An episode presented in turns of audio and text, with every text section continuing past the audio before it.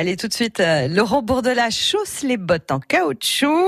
On cherche les cèpes et les châtaignes. Dans son pertinent livre intitulé La recherche des cèpes en automne sous la pluie, le poète arédien Jean-Pierre Thuillat a élevé cette cueillette au rang des beaux-arts.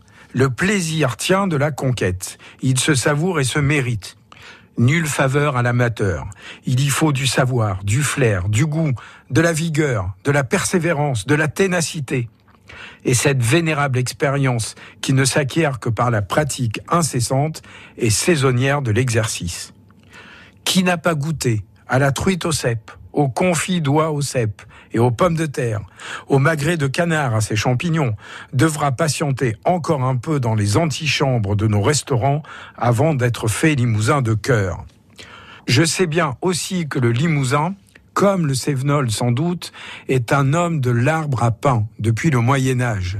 Joseph Roux écrivait que la châtaigne est le pain du pauvre, le dessert du riche, le bonbon de l'enfant.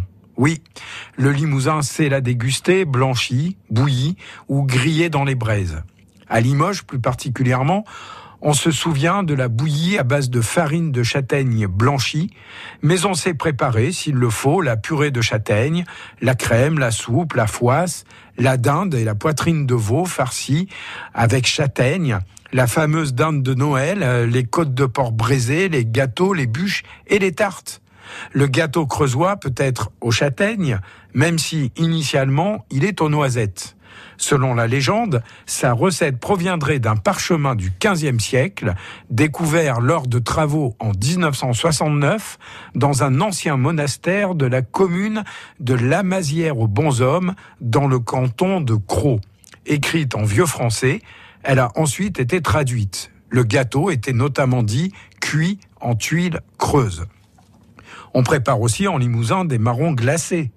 Et tous ceux qui furent enfants à Limoges dans les années 60 conservent le souvenir des cornets de châtaignes grillées et chaudes en papier journal vendus à la sortie des grands magasins de l'époque, les nouvelles galeries le marchand entretenait un feu du diable dans une sorte de machine à vapeur qui faisait rêver de lointains voyages parfumés par l'odeur si particulière. On s'enfonçait ensuite dans la nuit en se brûlant les doigts et le bout de la langue, imaginant les cadeaux que le Père Noël ne manquerait pas de nous apporter puisque nous venions de les désigner à nos parents attentifs et on les soupçonnait même de communiquer d'une façon ou d'une autre avec lui. L'identité limousine à retrouver sur francebleu.fr. France Bleu Limousin.